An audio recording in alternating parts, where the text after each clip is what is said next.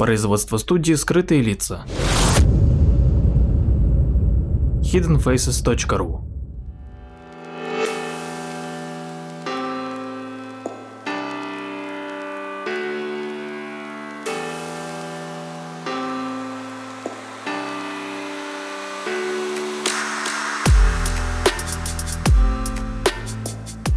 Здравствуйте, уважаемые слушатели, э, с вами Владимир Марковский и очередной выпуск э, передачи «Прожектор восприятия». Сегодня поговорим о том, что если бы человек не измерял э, время и длительность всяких событий, то, наверное, много бы открытий так и остались бы неоткрытыми. Например, в 1769 году городской совет э, Бостона направил жалобу королю Георгу III на то, что почта из Англии постоянно задерживается. И директором почт колонии в то время был э, Бенджамин Франклин, небезызвестный э, нам человек, лицо которого изображено на купюре в 100 долларов. Так вот, он сравнил вахтенные журналы и карты китобойных судов для того, чтобы выяснить э, причины долгой доставки почты. И таким образом составил карту Гольфстрима, мощнейшего теплого течения в Атлантическом океане, и как бы выяснил, что именно из-за этого течения почта и доставляется в Бостон из Англии на две недели позже, чем из Бостона в Англию, потому что корабли идут против течения. Кстати, Бенджамин Франклин известен э, не только тем, что его лицо изображено на купюре в 100 долларов, он был одним из э, величайших и известнейших э, политиков в истории Америки, причем многие даже ошибочно считают его американским президентом. Но он, например, в 1780-х в составе делегации от Америки на переговоры с Англией подписал Версальский договор, который поставил финальную точку в войне США за независимость. Ему, кстати, принадлежит известное высказывание о том, что демократия — это договор о правилах между хорошо вооруженными джентльменами.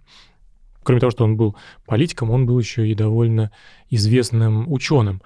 В частности, ему удалось изучить и обуздать небесный огонь, то есть молнии, которые в то время становились причиной страшных пожаров, уничтожавших города и селения — и именно он изобрел молниеотвод. И Иммануил Кант назвал Бенджамина Франклина новым Прометеем.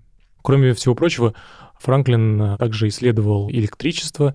Он э, предложил ввести в электричестве плюс и минус и сформулировал закон о сохранении электрического заряда.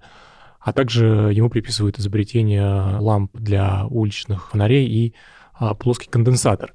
И скончался он в возрасте 84 лет, и на его похороны в Филадельфию прибыло огромное количество для того времени людей, а именно 20 тысяч человек, в то время как население самого города составляло 33 тысячи человек. И его смерть оплакивали а, миллионы американцев. Надо сказать, что никого в США не хоронили с такими почестями.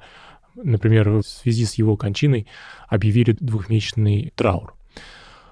Ну а в современное время измерение течения продолжительности, точнее продолжительности событий влияет на многие другие факторы.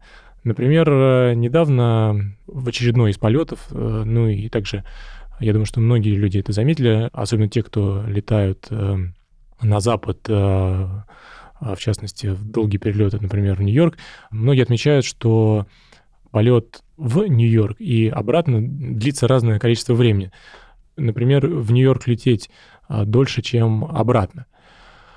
И связано это прежде всего с тем, что Земля вращается с запада на восток, и когда мы летим, например, в Штаты а, или в целом на запад, то летим против вращения Земли. И, соответственно, воздух, который вращается а, вместе с Землей, он создает либо трение, либо, а, наоборот, попутное ускорение. Ну, точнее, не, не сам воздух, а воздушный ветер. Если разобраться в этом детальнее, то мы откроем для себя силу Кориолиса. Это эффект, который был назван а, в честь французского физика Гаспара Кориолиса, и именно эта сила определяет, например, а, вращение вихрей а, циклонов, которые мы наблюдаем на снимках, полученных с метеоспутников, или, например, во время программы о погоде. Дело в том, что изначально воздушные массы начинают прямолинейно устремляться из областей высокого атмосферного давления в области пониженного атмосферного давления. Однако сила Кориолиса заставляет их закручиваться по спирали. Ну и, соответственно, такой очень интересный эффект, что в северном и южном полушариях сила Кориолиса действует на движущееся тело в прямо противоположном направлении.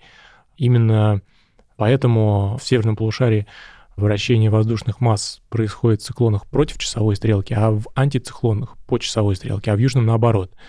То есть э, по часовой стрелке в циклонах и э, против э, в антициклонах. Ну и, в общем-то, отклонение ветров при циркуляции атмосферы — это и тоже проявление силы Кориолиса, которая ответственна как раз-таки за разницу во времени полета налево или направо. Ну и, кроме этого, а сила Кориолиса, например, э, довольно интересно влияет на поезда, а точнее на рельсы. В северном полушарии она направлена перпендикулярно рельсам и имеет горизонтальную составляющую, и поэтому стремится сместить э, поезд э, вправо по ходу его движения. И поэтому правые рельсы в северном полушарии изнашиваются сильнее, а в южном, соответственно, левые.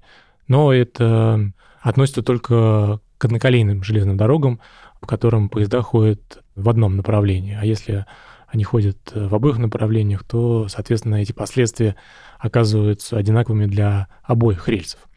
Еще один интересный эффект этой занимательной силы — это то, что, например, правые берега рек в северном полушарии более крутые, потому что их подмывает э, вода под действием этой силы. Ну и, соответственно, в южном а, полушарии все происходит, собственно, наоборот.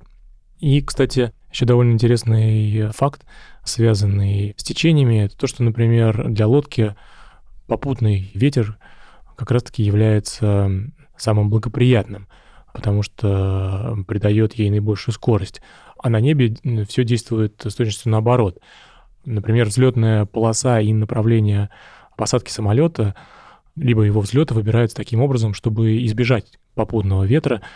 Происходит это из-за того, что воздух, который дует э, со спины самолета, уменьшает подъемную э, силу.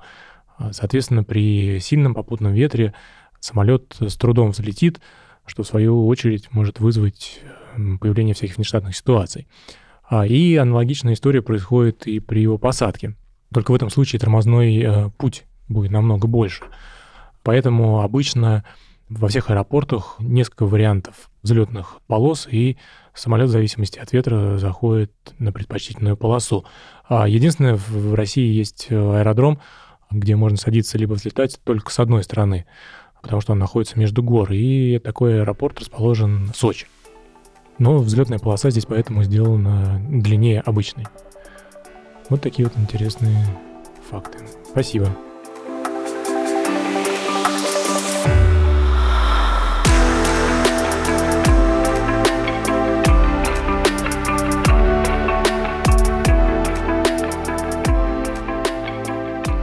Подписывайтесь на наш инстаграм подкаст студия в одно слово. Ищите нас в социальных сетях по названию сайта hiddenfaces.ru. Слушайте наши подкасты бесплатно на сайте hiddenfaces.ru и в приложении SoundStream, а также в приложении подкасты от Apple.